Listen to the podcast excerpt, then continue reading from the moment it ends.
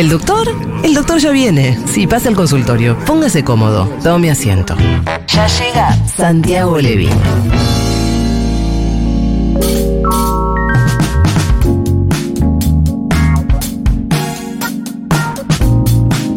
Santi Levin, ¿cómo le va, señor? Bienvenido. Estoy escuchando Yo tampoco, nada. no estamos escuchándolos. Estamos, al Estamos, aire. en algún lado estamos, ¿eh? Estamos al aire, estamos Qué al bueno que llegas. Ahora sí. Qué bueno que estás porque tengo la psiqui realmente. Ahora sí, ¿en serio? Te voy a saludar de vuelta por si no estaba- estábamos o no estábamos. ¿Pasó algo? ¿Sí? Hola, Santi Levin, ¿qué tal? ¿Cómo va? Bienvenido. Hola Juli, hola Matu, ¿cómo Hola, ¿cómo están? Así que vengo en calidad asistencial hoy. Mira, Yo me sirvo de lo que vas tirando, ¿viste? es que Está eh, bien. además la de hoy me parece que va a inter- interpelar a mucha gente muchísimo. Olvídate que hoy hay consultorio porque encima está lloviendo. Sí, de feriado. ¿Vas a hablar de las separaciones? Voy a hablar el, el título de la columna que es A pedido, no puedo Sí. revelar la fuente, pero Ajá. es A pedido muy especial, Sí. personal, se llama Tu pareja te dejó. Uf, Uh, Le pido al señor operador que musicalice el ¿Cómo inicio, por eso? favor. no podés no avisarme esto. Esto es Compay Segundo con Martirio, a ver, uh, mirá vos. un tema maravilloso. No debe haber cosa, no debe haber cosa. Escucha, tu novia te votó, Peor. Juliancito. Te votó con B larga, ¿eh? Quiere decir te echó. Sí. Tengo. Carmita es un molino de viento y su hermana mucho Y sí, más. tengo mucha casuística, ¿eh? Me dij- ¿Este es compay, dijiste? Compay Segundo con Martirio, Sí. la cantante española. Palabra de casamiento tu novia te votó. por celoso. No te voto. Bueno, Tengo muchas puntas para esto, pero no quiero, no quiero desorganizarte. podemos Esa, empezar la esa letra es buenísima. Dicen que la jihuahuao pica más que la pimienta. Ajá. ¿Y qué es la Y jihuahua? yo digo que más pica la lengua que mal me menta. Muy caribeño. El ají Sí. guaguao es el ají puta parió. Ajá. Así le dicen en Cuba. Bueno, ¿qué pasa cuando tu novia te vota? Sí. Se te rompe el corazón en mil pedazos, Santiago. Se te rompe el corazón en Sí. mil pedazos, Julia. Sí, es correctísimo. Eh, es correctísimo. Eh, habíamos quedado en mechar un poco, hacer un poquito de cosas terrenales mezcladas con otras más abstractas. Hoy vamos a la tierra. Eh, no quiero ponerme a citar a media humanidad, que es un pecado en el que yo incurro con mucha frecuencia, pero bueno, a uno lo dejan. A uno lo dejan. Alguna vez leí al aire un soneto de Borges que dice, ya no es mágico el mundo, te han dejado. Ya no compartirás la clara luna ni los lentos jardines. Ya no hay una luna que no sea espejo del pasado, cristal de soledad, sol de agonías, etc. Se lo sabe de memoria, Levin. Me lo sé de memoria. Soneto Sí, de Borges, sí, ¿cómo sí. se busca? ¿Cómo Se llama 1964. En realidad son dos sonetos ensamblados, porque con uno no le alcanzó al maestro para decirlo todo y necesitaba dos sonetos ensamblados. Es fantástico. Es recontra triste y es una de las cumbres de la poesía argentina para mí, sin ninguna duda. Entonces tenemos un alma triste que pidió esta columna. Primer comentario. La web está llena de sitios absolutamente pelotudos Sí. Ah, porque. dando consejos sobre qué hacer cuando te dejan. Sí. Entonces, mi primer consejo sería no busques consejos pelotudos En Google. en la no, web. por favor. Ok. Porque no sirve para un carajo. Para eso es mejor agarrar un libro de poesía, un libro de filosofía, sentarse a llorar en el cordón de la vereda, bancársela, Además, charlar con es un, un dolor amigo. que no se puede no transitar. No se puede no transitar. No te, nada te lo va a sacar. La persona que diga que nunca sufrió una pérdida amorosa que le parta el corazón en mil pedazos, o miente o no vivió nunca. Vive Sí. una existencia zombie paralela en algún lado, eh, pero no vive en el mismo plano que nosotros. Porque eh, el amor se aprende y el desamor se sufre.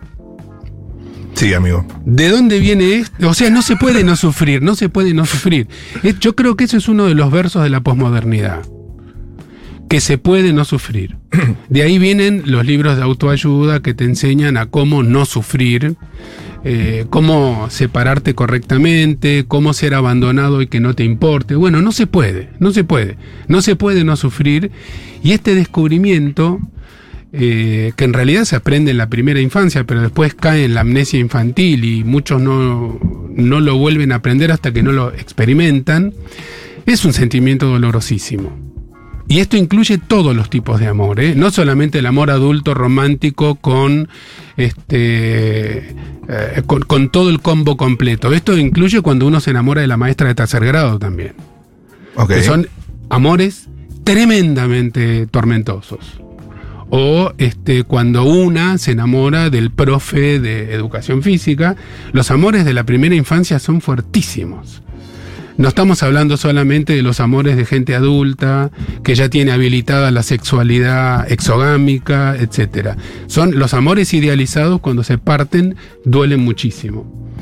Los amores platónicos de la primera infancia, cuando uno tiene un enovie en, eh, en el colegio primario, son fuertísimos, fuertísimos. Hmm. Pero ¿por qué a uno lo puede dejar alguien? Perdón. Terrible. O sea, Antes, antes de eso. No estamos hablando de cualquier separación, sino. No, te dejaron. Claro. Te dejaron. Te pueden dejar por boludo, te pueden dejar por celoso, te pueden dejar por. Cámbiale el género, por favor. Porque no te quiere. Te puede dejar porque apareció otro amor. Por lo general es porque no te quiere. Después todo eso se Porque puede te explicar. dejó de querer, porque te dejó de querer. Te quiso o nunca te quiso Sí. del todo, te dejó de querer. Eh, primero, ¿cómo Claro, o porque está enojado con vos también te puede dejar. también, también puede ser una hija putada. Eso yo, yo me he preguntado muchas veces puede si, ser una venganza. si no, si no fuese mejor que te dejen Sí. en malos términos y terminar súper mal a una cosa sana y responsable como nos enseñan hoy. Eso es una muy buena hipótesis, la tuya, la podemos desarrollar después. Pero digo, también la muerte es una forma de dejar a alguien. También. Vos estás en lo mejor del romance, en lo mejor del amor, y el otro, coño de madre, se te muere. Sí, sí. Porque la gente se puede morir también. Ay, qué feo eso. Eso es cuestión de salud, como decía Cita Rosa. Este, te podés claro. agarrar, te podés morir, y el otro queda solo. Y no solamente estoy hablando de la viudez ah, en edades muy avanzadas, sino de un, un novios de 16 años en donde uno de los dos muere trágicamente. Eso es una forma de dejar también. La muerte es una de las formas de separarse. Eh, ¿Cómo entramos en este mundo? Entramos en este mundo en un estado total de indefensión y aprendemos el amor junto con la cultura, porque la cultura entra con el amor y si, no, no entra, y, y el amor entra con la cultura, porque hay alguien que nos está agarrando y nos hace upa y nos da de comer. Llamémosle mamá, pero a esta altura del siglo XXI es un nombre un poco primitivo, pero llamémosle mamá por ponerle ¿Por un qué no nombre. le llamaríamos mamá? Porque puede ser el papá, porque puede ser el papá Bueno. solo, porque hay millones de configuraciones Está nuevas. bien. Pero llamémosle Es un mamá. significante amplio también. Aparte, es, eh, me parece que es bastante como histórico y hasta prehistórico. Sí, correcto, correcto. Llamémosle mamá. Sí. Quien cumple esa función, la función materna. Alguien te tiene que atajar, si no, no te humanizás, te morís. Pero en ese atajarte y darte la teta o darte la mamadera y darte amor y darte abrigo y darte supervivencia y darte la palabra y darte la cultura y, darte la caricia que te erotiza y te hace que la piel se convierta en una geografía maravillosa. En ese, en ese, eh, en ese trayecto se genera un amor incondicional fuertísimo, tal vez el más fuerte de todos, pero que está destinado a romperse también.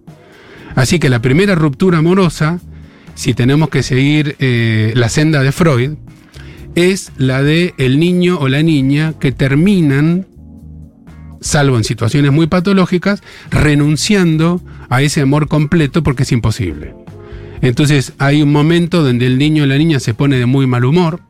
Mi vieja cuando yo era chico me decía grumpy, como el de los siete enanitos, el que estaba siempre enojado. Eh, por supuesto iba a terminar estudiando psiquiatría. Gruñón. Gruñón. Bien. Yo el, pues la el vi. enanito gruñón. La vi en español latino, ¿viste? Para mí era grumpy, grumpy. Algún oyente va a decir grumpy, pero era grumpy. ¿Vos Eh, porque lo viste en Venezuela era Grumpy? No, no, a mí me decían grumpy acá en Ah. Argentina. Sí, así se decía Blancanieves y los siete enanitos en el teatro, ¿cómo se llama? De Corrientes y Callao. El Paseo de la Plaza. No. Astros. Ya me voy a acordar, ¿eh? Un Ok. teatro. Antes de, tu, ¿Era Rex? antes de tu existencia, no, no. Ah, se uno de antes. Sí, sí, uno donde pasaban películas infantiles. Los Ángeles, no me acuerdo. Eh, ese amor se tiene que romper. Y después uno queda con el corazón semi roto para el resto de la vida. Pero no todo el mundo, como dice Borges en ese mismo poeta, pero no basta ser valiente para aprender el arte del olvido. Porque el, el dolor, el dolor de la ruptura se termina cuando uno aprende el arte del olvido. Pero el arte del olvido siempre es imperfecto y uno siempre termina roto y cada ruptura activa hacia atrás como un hilo de luces, como si fuera una pista de aterrizaje de un avión prendida de noche, activa hacia atrás todas las rupturas y las pérdidas que uno va acumulando en la vida, de manera que la vida también puede ser comprendida como una sucesión de duelos. Veamos, ¿es posible el amor perfecto que dure para siempre No, chicos, eso ya No sabemos creo. que no. y que todos los días sea igual de maravilloso? No, No. ya está comprobado que Bueno, no. entonces no nos queda otra que sufrir. El asunto es cómo sufre cada uno. Ese es el asunto. Ahí va la personalidad, la historia, la biografía, las marcas, las cicatrices que cada quien tenga. Hay un psicoanalista belga que queremos mucho, que se llama Paul Verhege, que escribió un libro que se llama El amor en los tiempos de la soledad. Por supuesto, está parafraseando a la novela de García Márquez, El amor en los tiempos del cólera. El amor en los tiempos de la soledad, donde él plantea que hay una relación inversa entre amor y eh, libertad. Y que el precio más grande que se paga eh, por la libertad es la soledad. ¿Querés ser libre de verdad? Hacé la de Robinson Crusoe. Claro. Te vas a la chota, estás solo, cultivas tu jardín, nadie te jode, no dependes de nadie, nadie depende de vos. Yo les pregunto, ¿es buen negocio? No, No, todos no, para nada, para nada. Entonces no queda otra que fundirse En el amor. en el riesgo. En el riesgo que implica el amor, el riesgo de ser abandonado, el riesgo de ser lastimado, lastimada, el riesgo de quedarse solo porque el otro se muere, el riesgo de que el otro se enamore de otra persona, el riesgo de que uno mismo deje de querer, porque también duele dejar. Mm. No solamente duele que a uno lo dejen. No somos. Duele menos duele igual. ¿eh? menos, sí, no, no me vengan, no sí, me sí, vengan con el. No, qué feo que cortar también. Sí. Duele Estoy- menos. Estoy re triste con esto. Hay, una, cosa, hay una cosa que se llama culpa, Sí, por eso. que opera distinto de una persona a la otra. Hay gente que la siente en muy poca medida, yo los envidio muchísimo, y hay gente que eh, queda muy pegado, muy adherido a vínculos que ya no funcionan más, que están desvitalizados, que claramente no generan más piripipí, por culpa. Eh, hay gente que por temor a la ruptura, por temor al dolor de, de tener que atravesar una etapa de pérdida y de soledad, terminan negociando prácticamente cualquier cosa con tal de seguir adelante. Y son esas parejas de mierda que uno los ve, lo diagnostica, uno se vuelve en el colectivo pensando, che, qué mal que la pasa esta gente, pero no se sueltan nunca. Hay gente de separación más fácil y gente de separación más difícil. Total, total. Hay gente que está esperando todo el tiempo, me van a dejar, me van a dejar, me van a dejar, me van a dejar, pum, profecía autocumplida, te dejan, Sí. porque igual va a pasar. Mi abuela Nelly era especialista en eso, siempre te decía que iba a pasar algo malo. Mm. Cuando no pasa lo malo, nadie se acuerda de ese vaticinio, pero cuando pasa lo malo, que pasa siempre, tarde o temprano, dice, viste yo que te dije. Escúchame, Santi, eh, seguro que hay mensajitos, los pueden ir dejando si quieren, 1140 660000. Preferimos escuchar su voz, pero tal vez como se les quiebra la voz. Porque cuando uno está con el corazón roto, está, Para mí es está verdad. que te largas a lloriquear cada dos segundos. Además, también tiene, ¿sabes qué lo que tiene también el corazón roto? Es que la necesidad casi ridícula de contárselo a todo el mundo.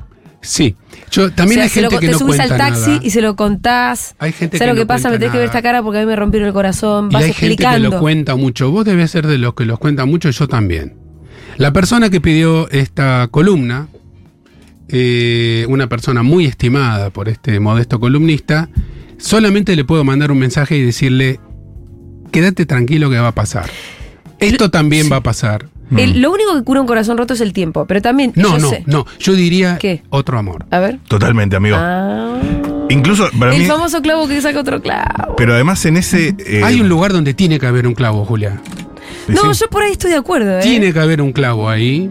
Y yo por lo Aunque menos... no termine siendo definitivo el segundo clavo. Nunca. Nunca. Pero Nunca. algo. Pero el amor es eterno mientras dura, como decía un amigo mío. Mira, yo tuve una charla con un amigo mío hace poco que me decía, no, em, no estoy pudiendo conocer otras personas porque sigo enganchado, sigo enganchado, Claro, sigo eh, enganchado, me sigo viendo. la. Y yo se la daba vuelta, le digo, no, no estás conociendo otras personas. eh, Al revés, seguís enganchado porque no estás encontrando ese otro clavo. Es verdad, pero también hay gente, vamos de vuelta a una Hay de gente las que se cosas enrosca también en más el- maravillosas sí. que siempre traigo a colación, que es la personalidad, el modo de reaccionar de cada quien, que es una paleta, es una mezcla absolutamente única. Hay gente que hace un altar del gauchito Gil de la pareja perdida. Entonces vive, Sí. vibe, y eso te dificulta Oh, qué mucho el que. No, te digo, te voy a decir algo, no. Está bien, no personalicemos igual. Pero Escucha, igual le cuento a los cuando- oyentes que la cara sí. de Matu no era congruente con las palabras. Escúchame, cuando a vos te dejaron. cara hace diabólica. Un año, ponele. No, un año es mucho tiempo. Y vos Ya seguís está. enroscado, enroscado, enroscado. Y bueno, en eso Ahí, laburamos. ahí para mí ahí viene un, un- un problema que un problema sobre otro, que es Sí, me sigue doliendo el corazón porque me dejaron y ya llevo un año. sí. ¿De Sí, dónde sí. cómo salgo de este laberinto? Es muy buena la pregunta, porque primero no, no, yo no voy a caer a esta altura de la veteranitud en la boludez de tirar un tiempo prudencial. Sí. Pero está bueno sufrir un rato y también está bueno dejar de sufrir. Un día levantarse y decir, bueno, ya fue. Y que pase el que sigue. Recordando que este juego eh, tiene un game over en algún punto. Y que todo ese trayecto que dure, sea lo que sea, eh, es recomendable que esté acompañado por amor, por cariño, por erotismo, por sonrisas. Es recomendable coger Es recomendable, También. muy, muy recomendable coger, es muy recomendable coger. y, y salir a ver el mundo también, ¿no? Con o sin amor, porque cogiendo se conoce gente. Eh, es una forma de conocer gente también, siempre que uno tenga los resguardos mínimos este, infectológicos Por supuesto, va de suyo. y los resguardos mínimos emocionales también. Te hago otra pregunta. No vale te amo la primera cita, Mm. ni tampoco guardar el te amo como si fuera Un tesoro en un imposible de encontrar. santo sacramento. Claro, saca el tesoro. Escúchame, Santi, eh, te hago otra pregunta. Ahora me olvidé cuál era. la que iba a hacer. Yo escucho y aprendo. ¿Qué habrás pensado para olvidarte de eso, Julia? ¿Te No acordás- ¿Te acordaste de ese. algo? ¿Te acordaste No, no, no, algo? en el, en, en- Dijiste tesoro y te desconcentraste. en el tesoro que es decir te amo. Estaba pensando. Es un tesoro. Pero es un tesoro que es verdad que por ahí como lo Pero hay que demasiado. compartirlo. Por eso, por bueno, eso es hoy, demasiado hoy estoy, me disculpan que esté boludo y poético. Eh, Antonio Machado decía, Sí. moneda que está en la mano tal vez se deba guardar. La monedita del alma se pierde si no se da. Ya me acordé. Muy buena esa, ¿eh? Me acordé lo que iba a preguntar. Decíamos esa gente que se queda como medio enganchada. Eh, ¿Hay algo de narcisismo en el engancharse con el que te dejó? Totalmente, pero primero ¿No hay algo de... ¿cómo aclaremos un poco narcisismo. No, no, porque en general, eh, eh, vulgarmente se toma la palabra narcisismo como un rasgo negativo. Sí, sí, que en El narciso es el que se está mirando en el espejo y se ama a sí mismo y se acaricia y acaba mirándose a sí mismo. Sí. Eso es una exageración que tiene que ver con el mito de Narciso, ¿no? Y se decía el chiste cómo se puede matar una modelo publicitaria poniendo un espejo en la parte honda de la pileta, entonces no puede, en un momento deja de respirar porque no puede dejar de mirarse. Esa es una parte del narcisismo, pero también existe un narcisismo trófico, bueno. Eh, se necesita una dosis de narcisismo para quererse a sí mismo, para tener una estima de Sí. sí, para saber que uno vale algo. Si no, ¿cómo salís de levante? Si no tenés un argumento más o menos, si no estás buscando limosna. Claro. Uno tiene que servir para algo y para alguien. Así que, pero sí, eh, el, el narcisismo se ve muy fortalecido cuando alguien que vos valorás se acerca y te dice, me encantás y te amo. Mm. Entonces hay una inflación, Sí. pero esa es buena. Una inflación. Bueno, por eso el amor también se siente como se siente. Obviamente, uno va caminando de la mano por la vereda y no existe el mundo, no Porque es existe la alguien muerte. que te gusta mucho, que gusta mucho de vos. Absolutamente. Absolutamente. Eso está muy bueno. El amor correspondido es de los momentos más maravillosos Sí. de la vida. Eh, bueno. Pero esto, esto no se trata de eso, ¿eh? No, esta parte no Estamos se trata hablando de del que no. Me pasa lo contrario, que al intentar conocer y coger y bla. Ay, sí, amiga, total. ¿Qué? Reafirmo más lo que extraño del otro Y en sí, su singularidad. Ahora justo se cumple un año. Ay, la puta madre. Bueno, este, ¿cómo se llama? Carmen. Carmen, Carmencita, escuchame una cosa. Este, eso que a vos te pasa se llama idealización. ¿Cómo Es se un- llama? Idealización. Claro. Es un mecanismo de defensa descrito por también. Freud. La idealización es poner arriba de una columna jónica al objeto amado. De hecho, en el proceso del enamoramiento eso es lo que sucede. La persona que uno ama eh, tiene todas las virtudes. Te hace un huevo frito roto y es el mejor huevo frito del mundo. No tiene que estar apoyado en, este, en lo objetivo, sino en lo que uno pone en el otro. El narcisismo forma parte del tema. eh, la necesidad de completud que queda rota cuando uno llega a este mundo y necesita ser completado por otro también, y la idealización también. Una pregunta que entraría ahí es, ¿qué pasa cuando termina ese proceso de rom- romántico inicial de enamoramiento con una pareja? Pero a Carmen hay que decirle, eh, hay que dar vuelta a la página.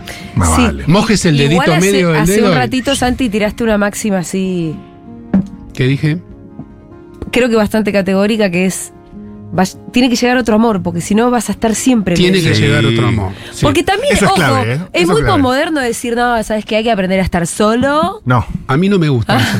no. A mí no me gusta eso. Pero, pero, pero decime si no es parte casi de un discurso como completamente instalado. Pero digamos que, hay sucedáneos estar- también, porque puede Sí. llegar el amor bajo la forma me de un que perro. uno viene atrás del otro. ¿eh? Puede No, venir pero- bajo la forma de un perro y dura y, y ayuda a salir. Sí. ¿Sabes cuándo uno se separa? Cuando se cae la última esperanza. Eh, La separación tiene distintos, distintas fases. No me estás ayudando. Hay una fase, hay una fase. La esperanza son como los pinitos de bowling. Bien. Entonces, cuando uno se separa, uno arroja la pelota pensando que va a ser un strike. Y se te caen tres pinitos, cuatro pinitos y los otros quedan bamboleando ahí que no terminan de ir a, a favor de la fuerza de la gravedad. Y la esperanza se mantiene prendida en algún lado. Depende de quién, depende tipo de vínculo, depende de lo que uno haya prometido, depende cuánto uno haya sufrido en el pasado. Hay una separación fáctica, que es cuando uno de los dos hace la mochila y se va a la chota. Mm. Hay una separación legal en los matrimonios, que es cuando se decreta el fin de la sociedad conyugal. No es poca cosa. Pero la separación emocional, la más importante, puede tardar muchísimo más, incluso no terminar nunca, pero uno se separa el día que uno se levantó a la mañana y dice ya fue. Tenemos mensajitos de audio también. Hola, yo soy Clara y mm, a mí me dejó mi jefe con el que salí algunos meses.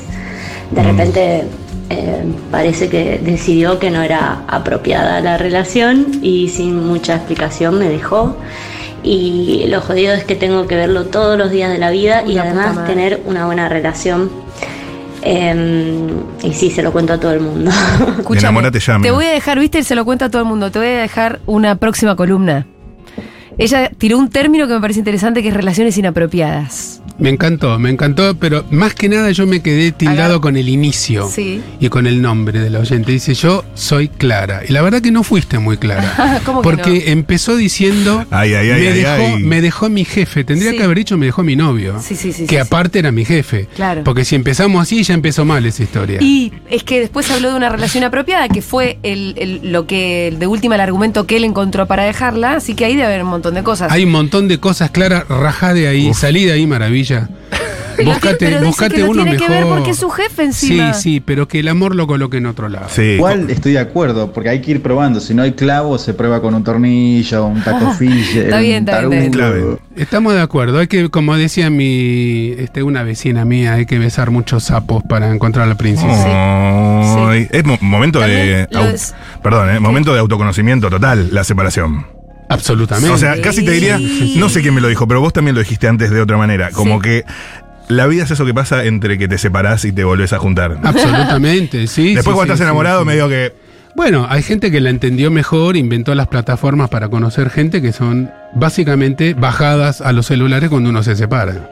Em, Ay, ay, ay, no, claro, pero vos lo que también dijiste fue algo así como te humaniza muchísimo separarte, o que te dejen en realidad, que te rompan el corazón. Forma parte de, la, de lo intrínseco de, ser de la vida humana. No existe manera de que no te este, dejen del mismo modo que, uno momento- deja O que en algún momento alguien de alguna manera te rompa el corazón. ¿no? a los Porque-. Sí, sí, exactamente. Porque también está el, el amor no correspondido, enamorarse y que no te se enamoren de vos. Y eso me parece que se equipara a que te dejen. Es algo parecido. Ampliemos un poco el concepto, me Sí. parece, porque acá estamos hablando de pareja y está bien porque era la idea de la columna, pero eh, uno se puede enamorar de la protagonista de una película No, y salir con el corazón roto. Sí, Juli, sí. También te puedes enamorar de la soprano en una ópera o del tenor, qué sé yo, según lo que te guste, y salir con el corazón roto y después reconstruirse. Hay gente muy enamoradiza. Sí, pero que muy salís de la ópera y salís triste porque nunca va a ser tuya. ¿Y cuánto esa estuviste, tristeza? porque estuviste viviendo en un sueño, porque te dejaste mentir, Mm. Sí. ¿no es cierto? Como dice Dolina, uno va al teatro y no se deja mentir. Uno no le dice, el, el tipo ese en realidad no... Sí, es un actor. Es un actor. Uno se deja mentir, en eso consiste también el embrujo, el amor, el teatro, el arte. Mentir tal vez no es la palabra más adecuada, pero uno se deja engatusar. Uno se deja engatusar. Y la gente que... Esto me lleva a otra máxima. Si vos desconfías de todo, no te van a cagar, pero vas a vivir más solo que Pinochet en el Día del Amigo. Factos. Si uno eh, es más confiado, te van a cagar, pero vas a pasar más tiempo de la vida acompañado en cucharita. Hay más. Audios. Hola Santi, hola Futu. Bueno, a mí me dejaron en el 2017, después de una relación de 5 años. Fue durísimo. Eh, bajé mucho de peso, estuve muy mal mucho tiempo. Eh, fue, cortamos bien, eso es terrible, es porque terrible. claro, uno necesita una razón para no querer ver a esa persona y yo me moría de ganas de verlo. Y bueno, nada, después de dos años, eh, lo, cuando lo volví a ver, dije, ah, no, qué bien que estuvimos en cortar, esta persona ya no me gusta. Así que fue un gran aprendizaje personal Excelente. también para redescubrirme a mí misma. Muy bien, muy bien, me encantó. me Pero también es un mensaje para los otros, ¿viste? Los que Es lo un están pasando mal. che, otros. algún día te la Va vas a, pasar, cruzar va a pasar. y te va a parecer una persona mediocre. Cuando o cae nada. la idealización, No uno dice, nada. este era el ser humano más bello del planeta. Claro, por esto yo Nah. moría así tanto de amor, en algún momento te va a dejar de pasar. Pero que se hace largo, ¿eh? necesitamos vivir un poco en la ilusión, un poco en la idealización, un poco tapar huecos de la primera infancia y de dolores este, arcaicos. Lo necesitamos. Cuando eso se pierde, duele mucho y casi siempre eso se remedia con la llegada de un nuevo amor. Eh, ¿Viste la cortina que tenemos de corazón roto? Sí, no sé, me está cayendo una lágrima por la mejilla. Está un poquito triste. Fíjate de poner. Ya nos estamos poniendo muy tristes, loco. Igual me gustó, ¿eh? Decidí yo separarme, pero porque me hacía mal el tipo de relación. Fue hace meses, terapia, chongo y bla. Nada me calma el dolor. Ni Bueno, la terapia, ni el chongo, ni el bla. Bueno, habrá que insistir con el bla. Para sí, y el- con el chongo también. También que dicen igual chongo. que es mejor eh, terminar mal, no están así. No ¿eh? están así, ¿no? No. Una cuetita, y de No. todas formas, una Yo cuotita tengo de, de los odio. buenos y de lo malo, malo, y no. no Una lindo. cuotita de odio es indispensable para separarse, porque uno no se separa por exceso de amor. No. Uno se separa por, por común desacuerdo, A no de común la acuerdo. relación es insostenible, Santi. No, a veces Sí, te dejan también. Pero hay gente que sostiene relaciones insostenibles por un tiempo incomprensible. Pero yo creo que uno se puede separar eh, estando enamorado. Es raro, pero existe. Sí, coincido. En ese caso, uno de los dos. Pero aparte, digamos otra cosa, otra máxima. Hoy Sí. estamos máximos. Sí. A ver. Eh, nunca una separación es simétrica. No. No, ni una relación. Ni una relación. Pero siempre hay uno que es el que tiene más ganas de separarse y el otro menos ganas, por cagón o cagona o por valiente eh, o lo que sea. Siempre uno de los dos sufre más. Capaz esa, esa ecuación se invierte, pero cuando se invierte, el otro pasa a estar más, más aliviado. Lleva un tiempo. Y además, uno se lleva puesta a esa persona en el corazón para siempre. Ese es el otro tema. Pasa el tiempo, hay una distancia, pero se va armando cuando van pasando los años y uno se va veteranizando. eh, hay una especie de museo de cera de Londres de los amores. Sí, claro. A ver, otro mensaje. Yo tenía, yo tenía un ex que hacía unas galletitas súper sanas y las vendía por Instagram, todo, y eran riquísimas. Que en realidad eh, eran riquísimas cuando estaba con él, porque después eran una mierda las galletitas.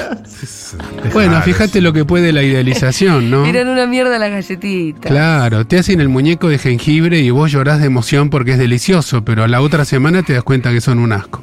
Entiendo esto que comparten que duele más que te dejen a uno dejar. Me parece que hay un montón de casos donde una, en mi caso, tiene que dejar porque el otro te está dejando, pero vos tenés que tomar la decisión de eh, separarte o cortar ese vínculo o lo que fuere. Cuando existe del otro lado alguien inactivo, eh, no solo emocionalmente, sino a nivel acción, también la responsabilidad solo recae en una de las personas de ese vínculo. Por ende, la persona es dejada y deja a la vez. Es terrible. Está bien lo que dice. Está muy bien y eso lleva a otra playa de este archipiélago que son las infinitas formas de la manipulación en la separación. Hay gente que no dice de frente manteca, eh, quiero vivir solo, quiero separarme, no quiero seguir con esta relación, pero que le empieza a pudrir de mil modos sin decir nunca este, las palabras mágicas para que finalmente las diga el otro. Eso es un nivel de cobardía inaceptable, digamos. Esa gente no tendría que tener registro para salir a parejear por el mundo. Si lo vas a decir, tenés que decirlo, digamos, mínimamente, por respeto al otro. Hay una, hay una ética de la separación. Ah, bueno, sí. Hay una ética de la separación que incluye entre varios artículos que por respeto al otro uno no sigue si el amor se cayó. ¿Qué más? Bueno, yo dije, voy a escuchar la radio. Ay, no, te cago en la vida. Franca, y, y estoy llorando como una boluda tremendamente en el medio de mi cocina.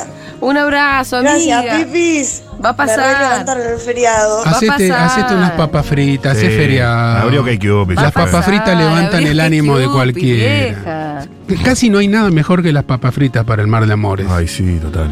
Unas papas fritas hechas por una. Unas buenas papardas. Sí, 100%. Con una sirachín.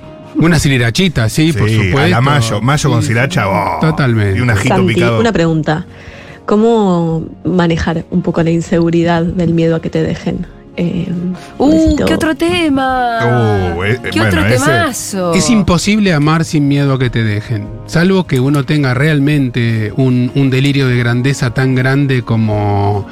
Este, ¿Cómo se llama? El, el Lord, Lord, el de Shrek.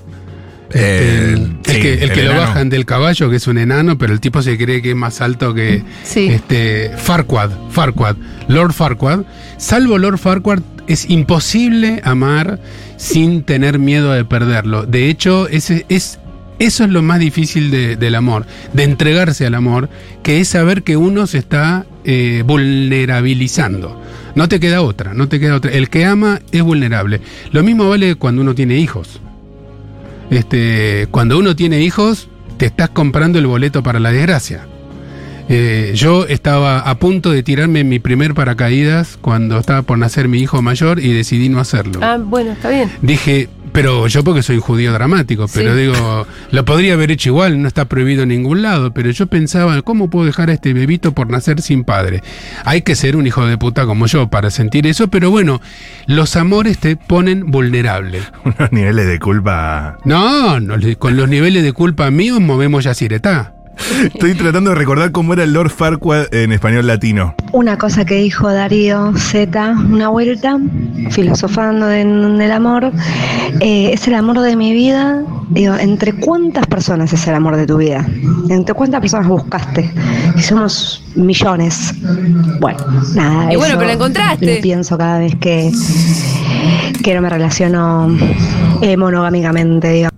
La, la monogamia es otra cosa. La monogamia no, no se puede aceptar, ab- abrazar o no abrazar la monogamia, pero el problema del amor persiste igual Estamos hablando de con cosa. parejas abiertas, con el poliamor, con las relaciones afectivos sexuales. El problema del amor siempre sigue estando vigente de una manera o de la otra. Cuando vos te enamoras, ¿sentís que es el amor de tu vida?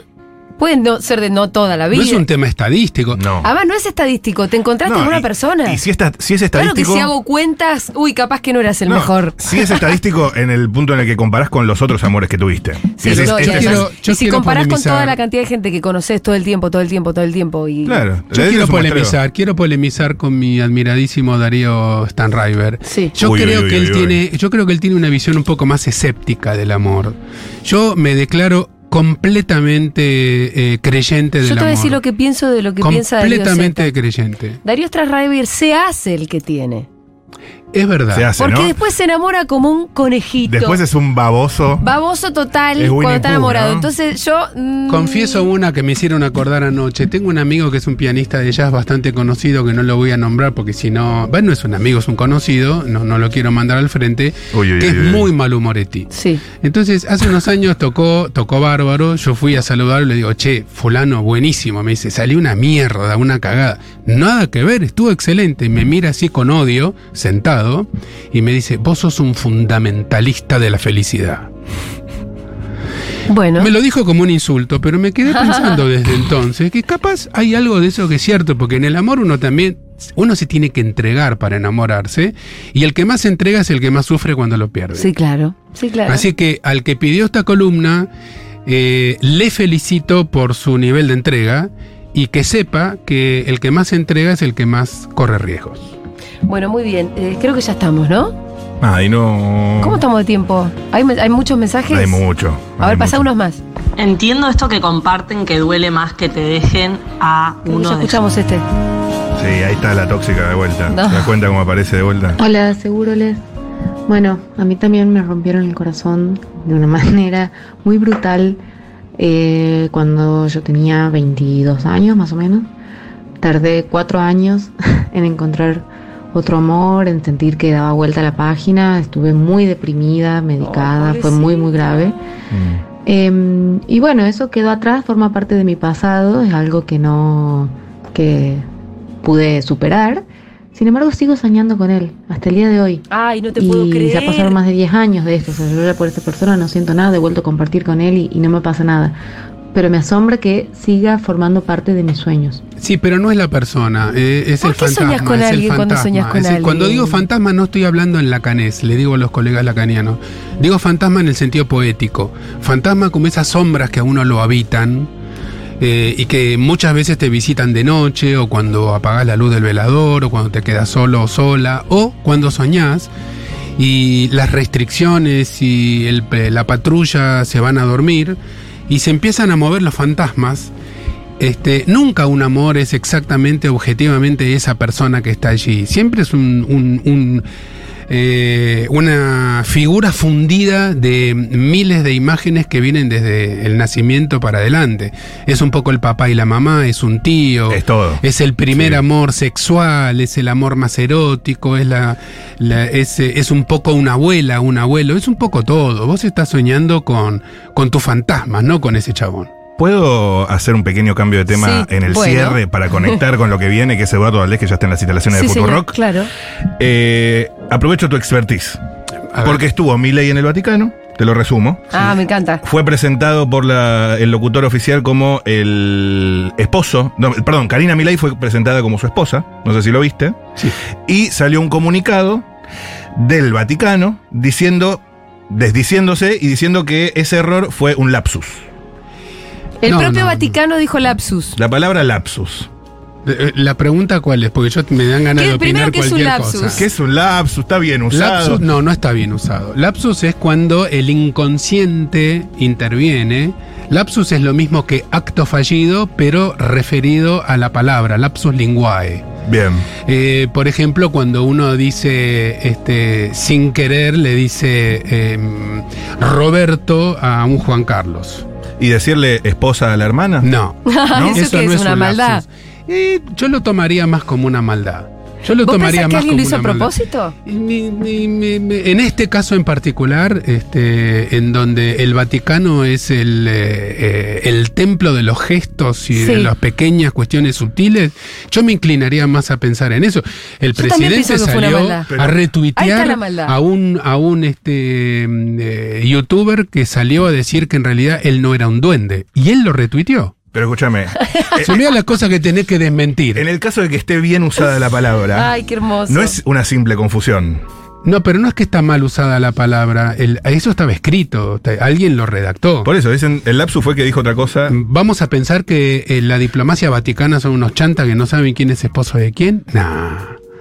Yo creo que ahí el diablo metió la cola, si me disculpan la palabra diablo y la palabra cola hablando del Vaticano. Eh, yo creo que eso fue un jueguito. Ok. Yo creo que fue un jueguito. Eh, Es yo- fuerte la declaración de Levin, ¿eh? Está bien, está bien, perfecto. Yo creo que fue un jueguito, este, y de paso podemos agregar que las fotos matrimoniales del presidente y su hermana a mí me hicieron correr un poquitito de frío por la espalda. Bueno, muy bien. me encontré con un ex chongo por el que ya había desarrollado amor de sentimientos y volví llorando a mi casa. Y ahora tengo ganas de llorar, pero llorar con la compañía de ustedes siempre es mucho mejor. Vamos.